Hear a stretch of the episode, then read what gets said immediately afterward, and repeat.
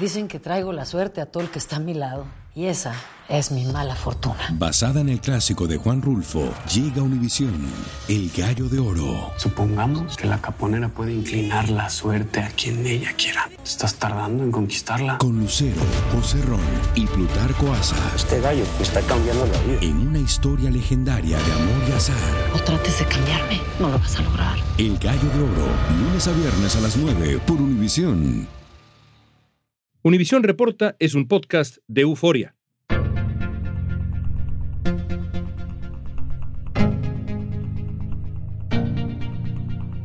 Autoridades colombianas extraditaron hoy hacia Estados Unidos a siete hombres acusados de... Dos cortes, una en Nueva York y otra en Miami, pidieron la extradición de alias Otoniel.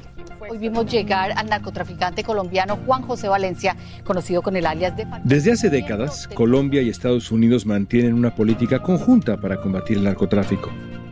Sin embargo, el presidente colombiano Gustavo Petro aseguró que la guerra contra las drogas ha fracasado. Lo hizo durante su primera intervención en la Asamblea General de la ONU. Hoy vamos a platicar con Gerardo Reyes, director de investigaciones de Univisión Noticias. Reyes nos va a ayudar a entender si en realidad fracasó la guerra contra las drogas, hacia dónde apunta el enfoque de Petro y cómo queda ahora la política antidrogas entre Estados Unidos y Colombia. Colombia es tal vez el país del mundo que más ciudadanos ha, extraditado. Entonces, creo que ahora, por lo menos retóricamente, porque yo no he visto una consecuencia práctica de su discurso, la posición del gobierno ha cambiado radicalmente. Hoy es lunes 28 de noviembre, soy León Krause y esto es Univisión Reporta. Gerardo, déjame comenzar en el quizá principio más remoto. ¿Cuándo nace el concepto de la guerra contra las drogas?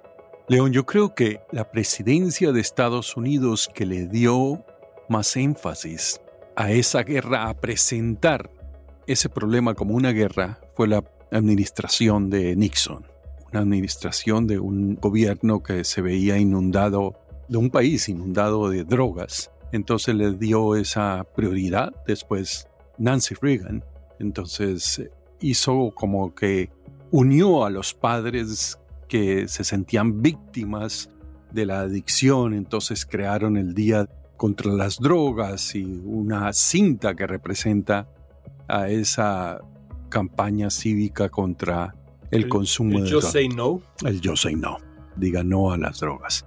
Digamos que eso en forma doméstica. Y Nixon creó la DEA. Y la DEA ya era un frente internacional de lucha contra la droga. Ya no era solamente el combate doméstico, sino un frente para aliarse a los países en la lucha contra la droga. Y ahí arranca esto que ahora ya muchos lo llaman un fracaso. El gran escenario, por supuesto, hay otros, incluido México naturalmente, pero el gran escenario histórico de esa guerra contra las drogas en su modalidad internacional es Colombia. ¿Por qué? Bueno, es Colombia y tiene un nombre que se llama Plan Colombia, que es ya la militarización de la lucha contra las drogas en el momento en el que Estados Unidos decide entregar más de, yo diría, 3 mil, 4 mil millones de dólares para el combate de la droga, la destrucción de cultivos y como Colombia es el mayor productor de coca del mundo y el mayor proveedor de la droga de Estados Unidos, pues tiene lógica que hayan concentrado ahí esos esfuerzos. ¿De qué época estamos hablando? Bueno, León, yo creo que el peor momento de la intervención de Estados Unidos en Colombia en materia militar para la lucha antinarcóticos fue a partir de la administración del presidente conservador Andrés Pastrana, 1998. Entonces se plantea ya lo que alguna vez hablábamos aquí, que es la narcotización de las relaciones diplomáticas. ¿Qué es eso? Que todos los temas binacionales empiezan a supeditarlos los embajadores de Estados Unidos en estos países, en México y en Colombia, los empiezan a supeditar a las drogas, a la extradición, a la destrucción de cultivos, a la persecución de los carteles. Es una prioridad abrumadora. Abrumadora. que terminan condicionándola con otros temas, así comerciales, integración económica, tratados de libre comercio. Todo tiene en el fondo el discurso condicional de la droga. Si ustedes se portan bien, hay dinero. Si ustedes se portan mal, vamos a restringir cosas como cuando a Colombia algunos narcos empezaron a la aduana aquí a buscarle hasta los zapatos a la gente droga y acusándolos en forma implacable. Ahora, esto que te voy a preguntar es un, es un episodio en sí mismo, pero ¿podrías abundar un poco más en cómo ha luchado el gobierno colombiano contra la producción y distribución de drogas? Es decir, ¿cuál ha sido la estrategia colombiana? Por supuesto, con la injerencia estadounidense o la influencia estadounidense, como prefieras, pero ¿cuál ha sido la estrategia colombiana durante este par de décadas que estamos hablando, incluso un poco más, hasta llegar al día de hoy? Que pues hay un giro aparente Hablemos de cómo se ha luchado contra las drogas en el pasado inmediato. Es una combinación de lucha contra los carteles que ha sido, digamos, en un balance a largo plazo, ha sido efectiva, en el sentido de que en este momento los grandes narcotraficantes colombianos o están muertos o están presos. Se destruyeron carteles, el cartel de Medellín, luego el de Cali, luego el del norte del Valle, ahora el líder del otro cartel que se heredó está preso también acá. Digamos que son batallas ganadas de una guerra perdida. ¿Por qué? Porque esto es como la canción de Silvio Rodríguez, Rodríguez ¿no? Que mata la culebra, pero aparece otra mayor. Entonces, se ganan batallas, pero no la guerra. Entonces, ha sido una combinación de eso y una combinación de fumigación, interdicción de cultivos que no ha dado resultado. Hoy los cultivos en Colombia van al ascenso y no hay un control. ¿Quién establece esta doble estrategia en su origen? ¿Son los colombianos quienes definen la estrategia de decapitación sistemática de los cárteles en, esa estrategia punitiva y el ataque contra las áreas de cultivo? ¿O es Estados Unidos diciéndole a Colombia, vámonos por acá? Es una imposición de Estados Unidos y olvidaba otros elementos que es la extradición. O sea, son interdicción, destrucción de cultivos, destrucción de carteles y extradición. Y en los tres Colombia ha sido muy obediente. Ha cumplido con todo, a diferencia de México, que son más celosos con su soberanía y la participación de agentes de la DEA en operaciones. En Colombia se ha seguido el discurso de Estados Unidos de que el problema es la oferta y no la demanda. Y no ha exigido hasta ahora en el discurso de Petro, no ha habido una exigencia práctica, perseverante al gobierno de Estados Unidos de que el problema también está acá, que es el de la demanda. Mientras eso no se resuelva, vamos a quedar en ese círculo vicioso. El año pasado, el gobierno de Colombia erradicó de forma manual más de 100.000 hectáreas de cultivos ilícitos, incautó más de 700 toneladas de cocaína, destruyó casi 6.000 laboratorios de droga, sobre estos resultados, la Oficina de Control de Drogas de la Casa Blanca informó que la producción potencial de cocaína de Colombia se redujo, pero sigue siendo muy alta. El presidente Petro da un giro. Hay un viraje claro del que vamos a hablar ahora, pero el diagnóstico precede el viraje y el, diagnóstico de Petro es esto no ha funcionado. ¿Tiene razón Petro? La guerra ha fracasado. Insisto, es una guerra con batallas ganadas, pero que continúa perdiéndose porque no se ha atacado. Sigue habiendo demanda, sigue habiendo oferta y no hay un camino, un horizonte para tomar estrategias efectivas ante eso. Y por eso entonces empieza a hablar de la legalización. Tiene razón Petro, no solamente lo dice él, lo dicen exagentes de la DEA con quien tengo conversaciones frecuentemente de que este es un fracaso no reconocido. La DEA misma sabe que ha fracasado, entonces la estrategia. Cuéntanos un poco de eso. Pues mira, la agencia AP tuvo una entrevista exclusiva con uno de estos soldados de la guerra contra la droga, un agente de la DEA aparentemente exitoso que vivía en Cartagena y que concluyó que como esta guerra es un fracaso, él tenía que sacarle provecho personal.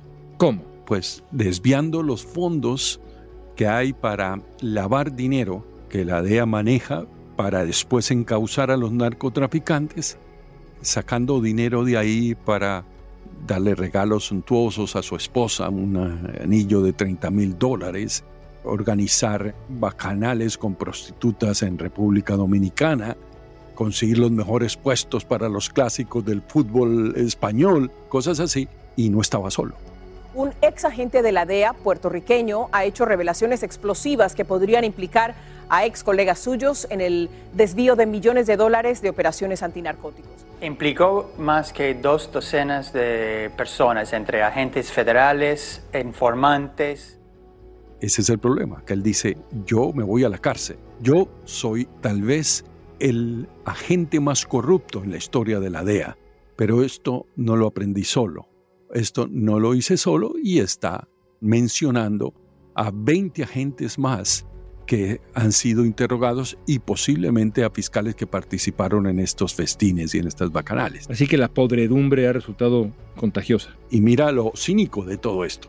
Es contagiosa a partir de una frustración, que es el agente diciendo, esto fracasó, yo no voy a fracasar, yo voy a sacarle lo mejor a esto y se aprovecha de la confianza que le dan en el manejo de esos fondos y decide desafiar de esa manera. Claro, él ya fue condenado a pagar 12 eh, años de cárcel, pero es un síntoma muy preocupante de lo que está pasando adentro. Esta fue una fiesta que pasó por varios países, varios continentes, que consistía de trago, prostitutas, fiestas en yates, lo que significaba para esas personas era una rumba eterna y a la vez hacía algunos trabajos confiscando dinero y drogas. Después de que se dieran a conocer las acusaciones del exagente de la DEA José Irizarri, la jueza federal que lo condenó dijo a los fiscales que otros agentes corrompidos por el atractivo del dinero fácil necesitan ser investigados.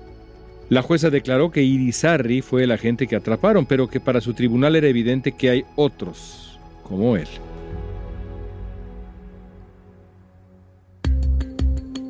Al regreso veremos cómo es el nuevo enfoque de Petro para combatir la producción y el tráfico de drogas en Colombia.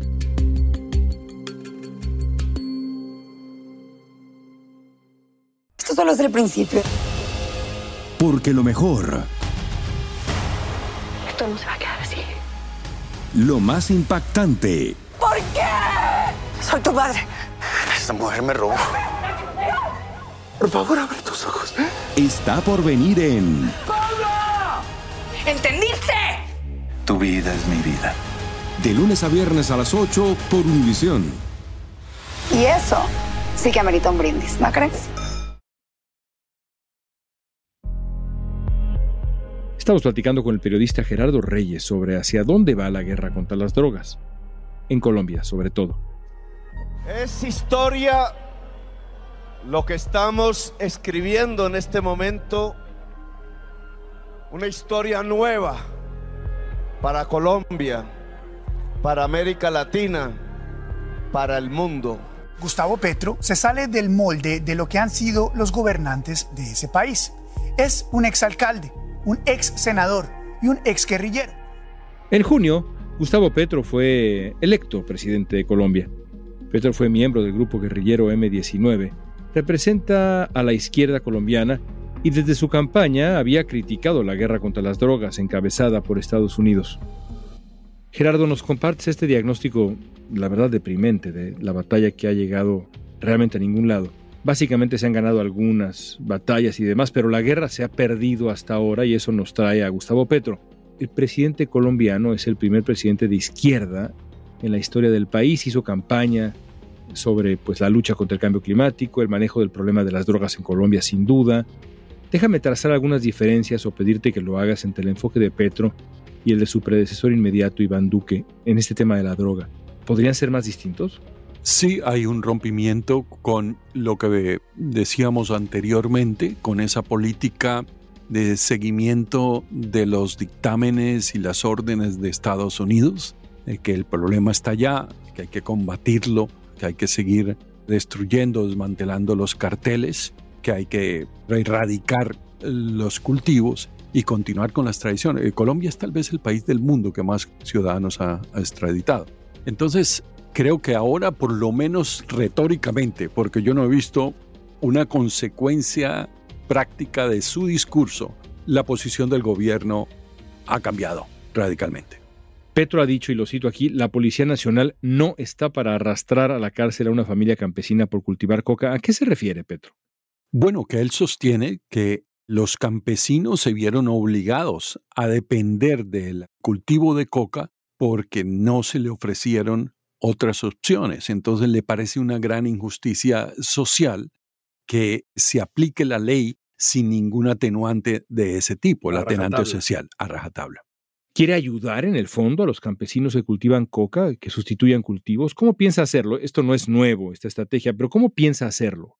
No es nuevo, hay varios proyectos ahí de suplantación de cultivos, pero realmente no conozco el programa específico que él tenga para esas opciones. Hay otras cosas que también son positivas para los campesinos, que es una nueva estrategia para devolver tierras que se habían sido apoderadas por paramilitares o gente que llegaba a las zonas rurales aprovechándose del caos y se quedaba con los eh, terrenos, eso puede ser también un aliciente para los campesinos. ¿Quiere la legalización? Yo creo que la piensa. No se escuchó en el discurso en Naciones Unidas una propuesta de legalización, pero para allá va ese discurso. Es la base de una propuesta de legalización. ¿De qué drogas? De la marihuana, ni hablar, pero de la cocaína. Eso es lo que se puede esperar de eso. ¿Y si se sometiera a un referendo en Colombia, qué dirían los colombianos? Buena pregunta. Yo creo que estaría muy dividida la opinión, pero sobre todo por una cosa, que es tan fácil hablar de vamos a la legalización, pero tan difícil reglamentarla, ponerla en, en números, en normas, que reglamenten esa decisión. Y es que un país aislado, así sea el mayor productor, no puede decir de la noche a la mañana, vamos a legalizar, porque legalizará hasta las costas, pero de ahí en adelante es un producto ilícito. El presidente de México, Andrés Manuel López Obrador, ha implementado como estrategia de seguridad la política de abrazos, no balazos. Basado en esta premisa, su gobierno desmanteló la Policía Federal y creó la Guardia Nacional para supuestamente enfrentar la ola de violencia vinculada al narcotráfico. Claro que no es un asunto fácil, ya lo expliqué, de que fue un fruto podrido que heredamos. No es que le esté yo echando la culpa este, sin razón a los anteriores presidentes. Según un reportaje del New York Times, tres años después, la estrategia de López Obrador redujo las operaciones de inteligencia y las organizaciones criminales han ampliado su alcance. Eso es un enfrentamiento entre bandas, pero no es el Estado, que antes era el principal violador de los derechos humanos. ¿Cómo se compara lo que está haciendo Petro, lo que quiere hacer Petro con la estrategia abrazos no balazos en México. ¿Petro también piensa, por ejemplo, dejar de perseguir activamente a narcotraficantes? No he visto ningún indicio en ese sentido y durante su campaña dijo que si él tenía la convicción de que personas incluso allegadas a su campaña estuvieran involucradas en narcotráfico, no dudaría en autorizar la extradición. Y tiene un caso específico en el que lo ha dicho. ¿Cuál es? el del hermano de la senadora Piedad Córdoba, que ha sido encausado en Estados Unidos y él, cuando le preguntaron qué haría, dijo esto, si hay indicios, si hay pruebas, no tengo problema en extraditar. Aunque sea mi aliada, es su aliada. Aunque sea el hermano de una de sus aliadas, aunque él marcó distancias al enterarse de que ella también tiene problemas en Estados Unidos. Bueno, hablemos de Estados Unidos. ¿Cuál ha sido la respuesta de la administración Biden a este golpe de timón de Gustavo Petro en la política contra las drogas en Colombia? La administración Biden ha tenido una actitud de, de wait and see. Esperemos a ver, porque hasta ahora todo esto ha sido retórico. De nuevo, hay que ponerle letra menuda a esas propuestas y ahí es donde las cosas no creo que le vayan a funcionar muy bien al gobierno de Colombia. La cocaína colombiana, por cierto, todavía juega un papel importante en el consumo de droga en Estados Unidos. ¿Es fundamental todavía? Es fundamental. Es el proveedor del 80% de la cocaína que se usa en Estados Unidos. ¿Qué tan riesgosa es para la relación entre Estados Unidos y Colombia la atención potencial por el combate a las drogas. ¿Qué tan peligrosa es para esa relación? Pues hasta ahora no ha sido un motivo de tensión entre los dos países. La peor época fue la de Samper, Ernesto Samper, acusado de haber recibido dineros del cartel de Cali para su campaña.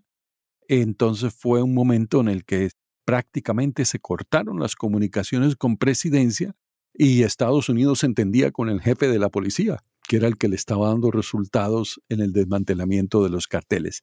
Tal vez ha sido la época de más tensión, pero no creo que se le compare ahora en cosas como retardar una extradición o poner en duda una solicitud de extradición, que se da, pero no se llega a un nivel de controversia o de distanciamiento entre los dos gobiernos. Un análisis publicado en el Washington Post explica que la nueva agenda del presidente Petro podría causar fisuras en la relación entre Estados Unidos y Colombia. Esta alianza ha proporcionado miles de millones de dólares en ayuda estadounidense al país sudamericano. Petro además abandonó la política del gobierno anterior sobre Venezuela al restablecer los lazos con el presidente Nicolás Maduro y reabrir la frontera entre los dos países por primera vez desde 2019. Repasemos algunos escenarios. ¿Cuál podría ser un mal escenario para la relación entre Estados Unidos y Colombia en función de este tema? Que Petro hiciera qué cosa. En corto plazo, que empezara a negar extradiciones de narcotraficantes bajo el argumento de que Colombia es soberana y puede juzgar a sus ciudadanos. Eso podría ser un, motivo de... Un irritante. un irritante, sí, para un detonante.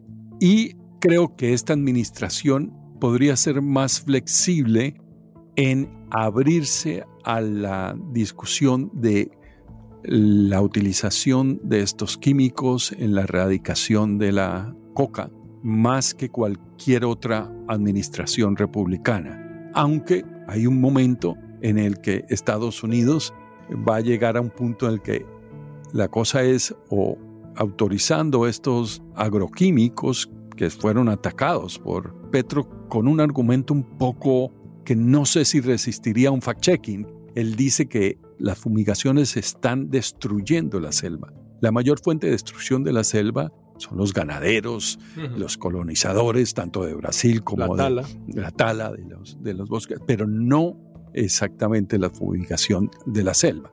Pero ese podría ser el escenario de una controversia, aunque no veo una pesadilla o un estancamiento o un distanciamiento por ese motivo en la relación de los dos gobiernos. ¿Y Venezuela? ¿Cómo juega en este tema Venezuela?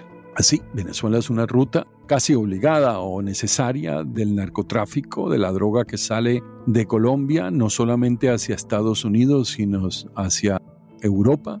La manera como Estados Unidos ha respondido a eso son la fórmula sencilla, indictments, acusaciones en Nueva York, acusaciones en Miami y en otros estados contra funcionarios, altos funcionarios del gobierno por su complicidad con el narcotráfico. No veo otra ofensiva a la vista, de otro tipo. Déjame terminar poniéndote una situación difícil, una posición imposible, pero dada tu experiencia creo que vale la pena la pregunta. Si dependiera de ti, Gerardo, ¿cómo tendría que reformarse el enfoque de la guerra contra las drogas?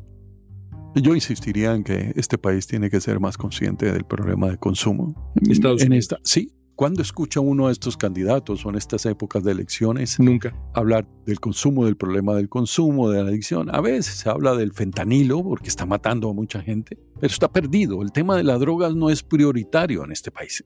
Entonces, empezar por una cosa tan sencilla como que sean conscientes de que este es un problema también de la demanda. Y de la oferta hay mucho por hacer. Es que el poder de corrupción del narcotráfico ha destruido tantas instituciones, no solamente en Colombia, y credibilidad en la justicia. O sea, me declaro impotente para imaginarme un esquema en el que se pueda recuperar la moral, la legalidad de un país azotado de esa manera por la droga. Gracias, Gerardo. Con gusto. Cada año la DEA lava decenas de millones de dólares en representación de los cárteles de las drogas a través de empresas fantasma. Pero un informe del inspector general del Departamento de Justicia culpó a la agencia antidrogas de no presentar informes anuales al Congreso sobre estas operaciones desde el 2006. Ese informe sumado a las acusaciones del exagente José Irizarry, provocaron que la nueva administradora de la DEA, Ann Milgram, ordenara una revisión extrema, profunda de las operaciones de la agencia en el extranjero. La investigación está en curso.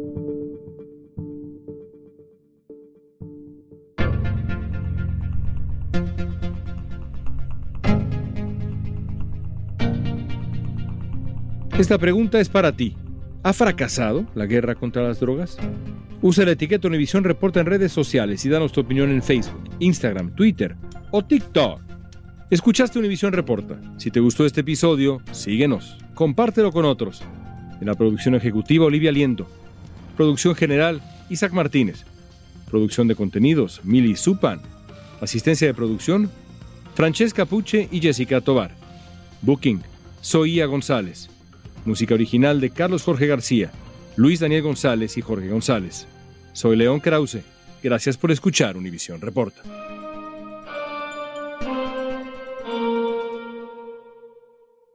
Dicen que traigo la suerte a todo el que está a mi lado. Y esa es mi mala fortuna. Basada en el clásico de Juan Rulfo, llega Univisión, El Gallo de Oro. Supongamos que la caponera puede inclinar la suerte a quien ella quiera. ¿Estás tardando en conquistarla? Con Lucero, José Ron y Plutarco Asa. Este gallo me está cambiando la vida. En una historia legendaria de amor y azar. No trates de cambiarme, no lo vas a lograr. El Gallo de Oro, lunes a viernes a las 9 por Univisión.